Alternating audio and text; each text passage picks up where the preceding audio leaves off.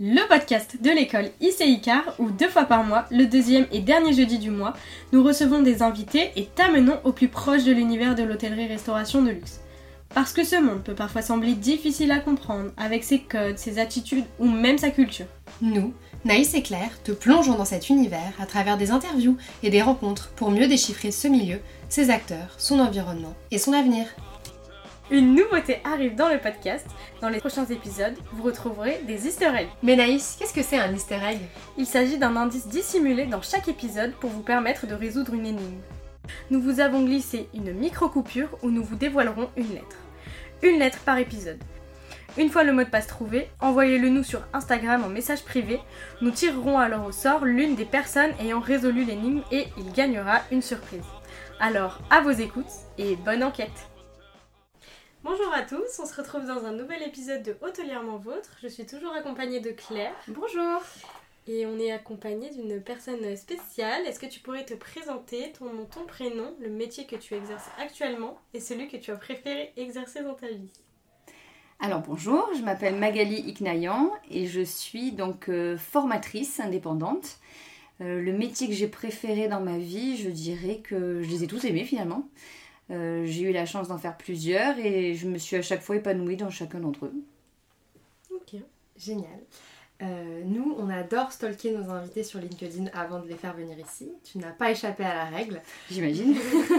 Euh, on a vu que tu avais beaucoup d'expérience essentiellement en réception et en tant que responsable du programme, d'un programme upselling, que tu avais travaillé dans de nombreux établissements comme le Palais Stéphanie, le Carlton à Cannes, mais également le Sheraton Montréal Lagoon Resorts. Je ne sais pas si je le dis bien, en Polynésie Tu le dis bien, c'est ça. Est-ce que tu pourrais nous parler, s'il te plaît, du métier de réceptionniste En quoi ça consiste À quoi ressemble la journée d'un ou d'une réceptionniste alors, le métier de réceptionniste, finalement, je dirais que si je devais faire un parallèle, c'est celui que je fais souvent. C'est un petit peu un métier d'acteur, de théâtre. Pour moi, c'est vraiment le parallèle que j'utilise souvent parce que c'est une personne qui est capable de mettre euh, de côté finalement toutes ses émotions, euh, on va dire négatives, et d'entrer en scène au service d'un client. Et ça a en ça quelque chose d'assez exceptionnel, je trouve. Mmh. Euh, c'est un métier à travers duquel on va délivrer pas mal de valeurs professionnelles, bien sûr, parce qu'on délivre les, les valeurs de l'hôtel pour lequel on travaille, mais aussi personnel, parce que pour moi, c'est euh, un bon réceptionniste, c'est une personne qui arrive à trouver l'équilibre finalement entre euh, authenticité et professionnalisme. Donc euh, voilà, c'est un magnifique métier que j'ai adoré mhm. exercer.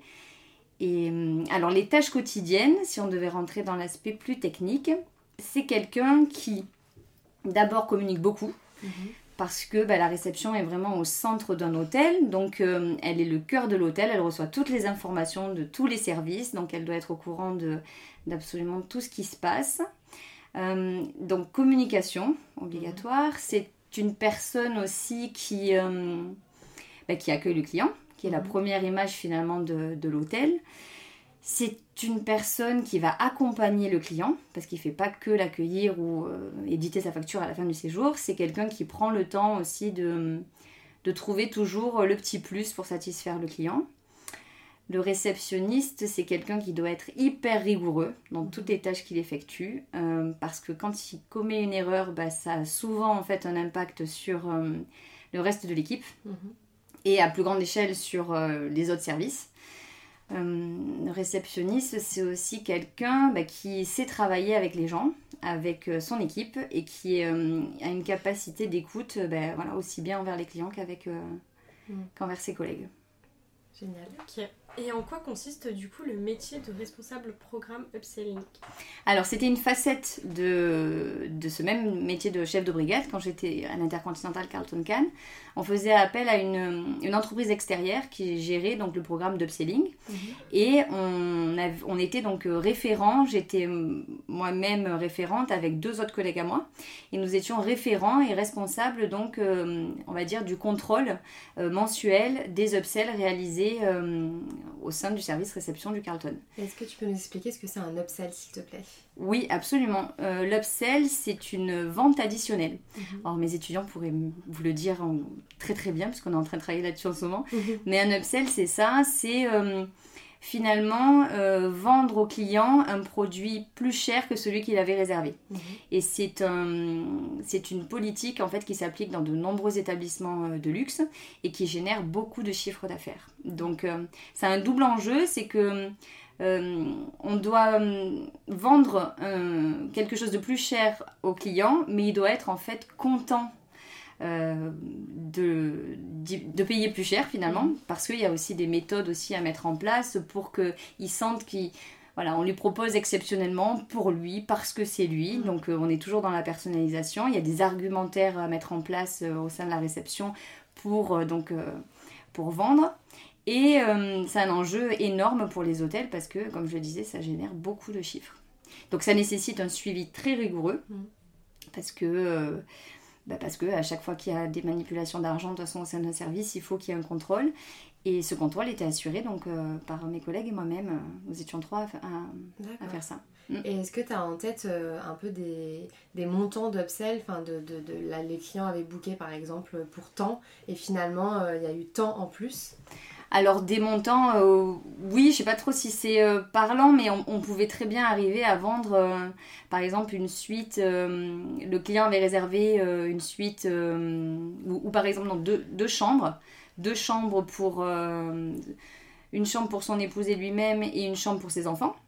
À, euh, allez, je vais dire 1000 euros. Mhm. Et nous arrivions à lui vendre une chambre dite corner avec deux chambres, un salon, dans laquelle il pouvait partager vraiment un espace commun donc euh, avec ses enfants et, et, euh, et son épouse. Et on pouvait monter donc là à euh, 2500 euros en plus par nuit sur des durées euh, plus ou moins variables, donc une semaine, 10 jours. Mhm. Donc ça représentait des, des belles sommes. Et, et ça, le, le- les upsells, c'est quelque chose qui est euh, dans le forecast des hôtels. Euh, ils prévoient, ils se disent euh, on estime que par an on va faire tant d'upsells, ou c'est un bonus. Si vous faites des upsells, c'est bien. Alors, c'était au départ considéré comme des bonus, Ouais. parce qu'effectivement, c'est du chiffre sur lequel on compte pas. Mhm. Maintenant, ça a pris euh, une telle euh, proportion Mhm. que ça rentre dans le, dans le forecast, oui. D'accord. Ok. Et en plus, si je peux ajouter quelque chose, c'est une source de motivation aussi euh, énorme pour les, pour les employés qui participent au, au programme d'Upsell. Bien sûr. Parce qu'ils ont une rétribution. Absolument. En général. Enfin, le, le plus souvent, oui. Mm. D'accord. On aimerait bien savoir pourquoi avoir choisi euh, la Polynésie française pour exercer ce métier. Alors, c'est une opportunité que j'ai eue. C'est une opportunité et je pouvais pas ne pas y aller. Voilà, donc euh, j'étais euh, au début de ma carrière, j'étais jeune, sans contrainte. Donc j'ai pris un billet d'avion, j'ai fait 24 heures d'avion et je suis arrivée dans un endroit paradisiaque. Mhm. Mhm. Et tu, qu'est-ce que ça t'a apporté en termes d'hôtellerie et en termes de personnel Alors sur le plan personnel, je dirais que c'était euh, fabuleux parce que j'ai découvert un endroit que je connaissais pas et comme dans tout voyage, ben, on est on est quand même euh, émerveillé. Enfin pour, la- pour le coup, moi j'ai vraiment été émerveillée par les paysages fabuleux que j'ai vus. Euh, j'ai aussi, je me suis aussi prouvé à moi-même que j'étais capable de partir loin Mhm. et de me débrouiller aussi dans un, dans un endroit qu'on ne connaît pas, avec des cultures, des modes de vie qui sont quand même différents des nôtres. Euh, j'ai rencontré aussi des personnes qui étaient, euh, qui étaient euh, très très sympas, avec qui j'ai plus ou moins gardé des liens maintenant, mais c'est vrai que c'était intéressant de ce point de vue-là. Après, au niveau professionnel, ben, c'est toujours pareil, ce sont, euh, c'est la découverte de modes d'organisation différentes, de modes de travail, euh, de façon de concevoir aussi le travail qui étaient différentes. Ouais. Donc, euh, je trouve que c'est toujours enrichissant de, de partir à l'étranger parce qu'en plus, on est dans une position de d'inconfort un petit Mm. peu et il faut, faut faire preuve d'adaptation, d'humilité et, et je trouve que c'est c'est nécessaire. C'est intéressant ce que tu dis sur la conception du travail. C'est des discussions qu'on a souvent avec nos étudiants qui veulent partir dans les îles. On a beaucoup d'étudiants qui veulent absolument aller en Polynésie française ou dans les îles, etc. Euh, et on a, on a souvent du mal à leur expliquer la différence de conception du travail euh, entre euh, euh, les établissements euh, en Polynésie et les établissements euh, en métropole. Euh, Est-ce que tu peux un peu nous expliquer, toi, comment tu l'as ressenti, comment tu l'as vécu? Alors, ça reste vraiment ma vision, parce qu'après, euh, elle, elle peut ne pas être partagée par Mm. euh, les gens qui, qui, qui travaillent encore en Polynésie et qui n'étaient pas originaires de là-bas. Mhm. Euh, je dirais que hum, le cadre fait tellement que Mhm. finalement, euh, on a l'impression qu'on n'a plus grand-chose à apporter au niveau du service. C'est-à-dire que beaucoup de personnes qui travaillent là-bas depuis longtemps se disent bon de toute manière le client il est conquis par, euh, par les paysages, il est conquis par euh, le cadre, par ces hôtels sur pilotis qui sont incroyables. Donc finalement on n'a pas besoin de fournir un service exceptionnel. Mm. Ou en tout cas on n'a pas forcément envie de se remettre en question sur notre qualité de service. Donc c'est en ça que hum, c'était parfois un petit peu, hum, allez, plus difficile peut-être de mettre en place de nouvelles choses Mhm. hum, parce que euh, euh, c'est cette remise en question qui n'est pas perpétuelle. Ouais. Voilà. Moi je l'ai ressenti comme ça. Ok, d'accord. Euh, du coup, pour revenir pour- sur le métier de réceptionniste, euh, comment devient-on réceptionniste pour intégrer euh, un 5 étoiles Alors, on devient réceptionniste, euh, je pense, par plusieurs... euh, Il y a plusieurs façons de devenir réceptionniste. Je dirais que euh, moi, j'ai suivi un parcours de, de bac général, à l'issue duquel j'ai intégré une école d'hôtellerie qui était vraiment spécialisée dans la formation au management hôtelier, qui s'appelle Vatel. Donc là, moi, ce que j'ai particulièrement aimé dans cette formation, c'est qu'il y avait un côté théorique Mhm. et un côté vraiment pratique parce qu'on avait euh, sur le campus un hôtel d'application et deux restaurants d'application dans lesquels j'allais une semaine sur deux le- la première année. Et c'est vrai que cette pratique euh, euh, sur le terrain et, euh, et surtout cette vision globale moi, que ça m'a apporté sur les métiers de la restauration mais aussi les métiers d'hébergement euh, m'a permis, je, je pense, d'avoir après le choix et de m'orienter vers la réception. Donc euh, pour ma part, ça s'est passé comme ça. Euh, j'ai eu des expériences en restauration, des expériences en hébergement et je me suis après dirigée vers le métier de réceptionniste. Mais bon, j'imagine qu'il y a d'autres façons aussi d'être réceptionniste. D'accord. Euh, quelle est ta plus grande fierté hôtelière et quelle est l'erreur qui t'a le plus appris? Alors, je dirais que ma- l'une de mes plus grandes fiertés, ça a été de recevoir un certificat de remerciement de la Maison Blanche. Ah, Euh, parce qu'on avait organisé euh, de- une partie en fait de l'arrivée et du séjour de la délégation américaine euh, lors d'un G20 à Cannes. Mhm. C'était en 2010, si je ne me trompe pas, 2010.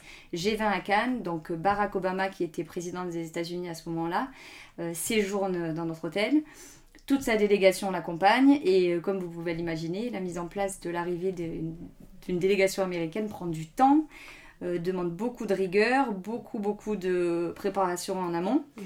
Et euh, on avait, on était en rapport tout le temps avec euh, le délégué en fait, enfin l'un des délégués qui venait tout le temps à la réception pour nous demander énormément de choses. Donc ça a été euh, 10 ou 15 jours, je me rappelle plus, mais très très intense. Mhm. Mais à l'issue, euh, à l'issue de ces 15 jours, euh, je crois qu'on a été euh, quelques-uns dans l'équipe, pas toute l'équipe, mais quelques-uns dans l'équipe à recevoir un certificat, donc directement à l'hôtel, certificat de remerciement signé donc de la Maison Blanche, et c'était une grande fierté. Génial. Mm. Ouais, Tu- ouais. Tu, l'as encore? Tu l'as mis dans un endroit Alors je l'ai gardé, ouais, je l'ai gardé, j'ai gardé le papier, il est chez moi. ouais. Alors je l'ai pas encadré, hein, attention, mais, mais je l'ai gardé. Ouais, C'est génial. c'est une grande fierté. Ah Mm. tu m'étonnes. Et euh, l'erreur qui t'a le plus appris, qui t'a le plus fait avancer? Alors l'erreur, euh, ça a été de ne pas être responsable de ma caisse, euh, mon fonds de caisse euh, jusqu'au bout en fait. J'ai laissé en fait mon argent à la caisse, enfin l'enveloppe de caisse que je devais remettre euh, à la caisse générale de l'hôtel, je l'ai laissée. Et euh, elle a jamais réussi à arriver euh, jusqu'à la caisse générale. Et du coup euh, ça m'a beaucoup appris parce que mon chef à l'époque m'avait dit mais oui mais tu es responsable de ton fonds de caisse ce qui était tout à fait vrai. Mm. donc j'ai remboursé pendant un an en fait ma prime de caisse. Aïe, donc c'était une c'était une erreur mais je la referai plus. Voilà. Mm. Euh, Tu es aujourd'hui formatrice. Est-ce que tu peux nous en dire un peu plus? C'est un métier qui me permet finalement de garder un pied dans l'hôtellerie-restauration, qui est un secteur que, que j'adore, euh, et qui me permet de transmettre euh, les compétences que j'ai acquises euh, lors de mes expériences professionnelles. C'est un, c'est une façon finalement de, voilà, de, de rester dans le secteur, mais en enlevant le côté opérationnel que je peux plus assurer. Donc euh, c'est un, échange. Plus, je, le, je le conçois plus ce métier comme un échange finalement de, bah, de, justement de compétences, parce que les personnes auprès desquelles j'interviens, dans les entreprises sont des personnes qui ont souvent beaucoup beaucoup d'expérience aussi et on essaie mutuellement finalement de, s'améliorer. Donc c'est très enrichissant. Mmh. et c'est parfois très stressant aussi. Alors stressant dans le sens où on se remet tout le temps en question sur notre capacité à parler des choses, euh, sur la cohérence de nos propos, sur le fait qu'on va arriver ou pas à capter euh, bah, les personnes euh, auprès desquelles on intervient. dans les écoles notamment, on se dit bon, bah, comment on va arriver à intéresser les personnes qui sont en face de nous, qui connaissent pas le, le métier, comment on va arriver à leur, à leur transmettre l'envie de, de, faire ce métier-là. Euh, et puis il y a aussi cette nécessité de rester en veille sur tout ce qui se passe pour continuer en fait à délivrer les, justement les, bonnes informations. Donc euh, non, c'est euh, il faut se challenger mm. tous les jours. Bien sûr, j'imagine. Ouais, c'est pas évident de quand on est encore dedans mais plus vraiment dedans parce qu'on est plus sur l'opérationnel de mm. toujours être bah, pour conserver cette légitimité de Absolument. toujours, challenger. À l'école, tu enseignes aussi la matière étiquette et protocole. Qu'est-ce que ça veut dire? Qu'est-ce que c'est? Qu'est-ce que tu leur apprends? Tu peux nous en dire plus? Oui, alors le module étiquette et protocole, finalement, si je devais résumer, c'est euh, euh, transmettre les compétences qui vont faire la différence dans l'hôtellerie de luxe. C'est-à-dire euh, tout ce qui est en termes de communication verbale et non verbale mhm. font la différence entre un établissement, on va dire 4 étoiles, et un, un établissement 5 étoiles c'est finalement toutes les compétences liées à la posture, au savoir-être, la capacité à écouter aussi, euh, mais aussi euh, la distance que je dois euh, que je dois avoir envers mon client, distance physique, mhm. distance aussi dans les propos. Donc, quelles sont les tournures élégantes aussi à privilégier? Quels sont les mots que je bannis de mon, de mon vocabulaire quand je suis en face d'un client? Quelles sont les formulations positives que je que je que j'utilise Ce sont des choses qui paraissent naturelles quand on est dans le dans ce métier-là depuis euh, un moment, mais qui s'apprennent finalement. Mm. Donc euh, c'est toujours très intéressant. Et tu sens, euh, parce que à l'école tu t'adresses à des je, vais dire je vais me sentir vieille en disant ça, mais des nouvelles générations, des mm. étudiants. C'est moi qui me sens vieille aussi. Hein. des étudiants qui ont 17, 18 ans et forcément qui aussi, avec bah, les langages qui évoluent, etc., tu les sens réceptifs à tous ces codes du luxe qui parfois peuvent sembler un peu vieillissants sur une certaine manière de s'exprimer, etc. Alors, je les sens à l'écoute. Euh, je sens aussi que euh, il faut le mettre en pratique. C'est-à-dire qu'ils euh, ne s'aperçoivent pas forcément de la façon dont ils parlent mhm. sur le terrain face aux clients. Mhm. Donc, je pense que c'est pour ça que les jeux de rôle et les mises en situation sont très très utiles parce que ça leur fait prendre conscience de ce qu'ils disent et je leur fais en fait reformuler avec d'autres d'autres formules. Par exemple, j'aurais besoin de votre carte de crédit. Mm. Alors au lieu de dire j'aurais besoin de votre carte de crédit, mm. puis je vous demander votre carte de crédit. Mm. Donc finalement ça veut dire exactement la même chose et ils s'aperçoivent que ça veut dire la même chose, mais à l'oreille c'est pas la même chose. C'est comme le euh, ne vous en faites pas, il n'y a pas de problème ou il n'y a pas de souci qu'on entend tout le temps. Alors comment le transformer? Et du coup ils réfléchissent et c'est pas évident. Et quand on leur donne la solution, euh, rassurez-vous monsieur, on va trouver une solution. Ils sentent qu'il y a une nuance et que c'est pas c'est pas le même ressenti pour le client. Mm. C'est vraiment des, voilà, des ajustements et puis des, surtout des automatismes à prendre. Mm. Bien sûr, oui. Et, et, enfin, on discutait euh, il n'y a pas très longtemps, on discutait ensemble un peu des challenges que rencontraient aujourd'hui les hôtels euh, en termes de, grooming sur le recrutement euh, et justement avec cette évolution, parce que effectivement l'hôtellerie de luxe impose un certain nombre de codes euh, dans sa manière de s'exprimer, mais aussi dans sa manière de se tenir, de s'habiller, et c'est des, codes qui bougent et qui évoluent. Toi qui interviens en entreprise, tu, trouves que les entreprises euh, se, retrouvent face à, quoi comme, euh, comme souci dans, pour coller au, code du luxe aujourd'hui? Effectivement, les entreprises aujourd'hui euh, ont vraiment comme sujet mm. le, grooming, la présentation. Ils se mettent autour, autour d'une table et vraiment ils, se demandent bon alors qu'est-ce qu'on accepte, qu'est-ce qu'on n'accepte pas en termes de, de, code vestimentaire par exemple ou de code on va dire, euh, je sais pas, au niveau des bijoux, des accessoires, donc tout ce qui fait effectivement le grooming. Je dirais que les, les entreprises de l'univers du luxe, elles sont obligées de mm. suivre l'évolution de la société. En plus, elles sont confrontées à des pénuries de main-d'œuvre qui font qu'elles sont obligées aussi de, mm. d'accorder un peu plus de liberté. Mais je crois que finalement, cette liberté, il faut qu'elle soit vraiment accompagnée. Mm-hmm. Euh, parce, que, euh, parce que sinon, elles n'arrivent plus à donner de cadre du tout. Et ce Mhm. cadre-là, il est nécessaire parce que c'est ce qu'attendent les clients. Bien sûr. Donc, euh, c'est pas évident. Mhm. C'est vraiment des ajustements permanents. Mais je crois qu'il y a quand même une volonté des entreprises du, du secteur du luxe de, de garder un cadre et de continuer quand même à, à, à, à coller quand même aux attentes de- d'une clientèle qui, euh, elle, n'est pas forcément prête non plus à, à évoluer sur tous les, enfin, tous les, oui, tous les thèmes. Notre épisode touche à sa fin. Euh, on a un petit rituel à chaque fin d'épisode. On fait une petite passe décisive. Euh, qui aimerais-tu entendre à ta place derrière le micro euh, la prochaine fois? Ce serait sympa un podcast sur euh, Ceci est un easter egg. La lettre de l'épisode est le N. sur les entreprises du luxe et le et l'écologie. D'accord, Je trouve ça intéressant. d'accord, ok. Bon, on essaiera de trouver quelqu'un qui pourra Ouais. nous éclairer sur ce sujet. Mm. Merci beaucoup Magali. euh, Avec grand plaisir. D'avoir répondu à toutes nos questions euh, sur, euh, sur ce magnifique euh, métier de la réception et sur euh, ta vision euh, de, de cette industrie-là.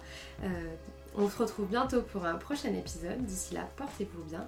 Et notre rituel de fin, peux-tu dire, au revoir dans une langue étrangère, s'il te plaît? N'importe laquelle. Ce sera just goodbye. Parfait, merci. Merci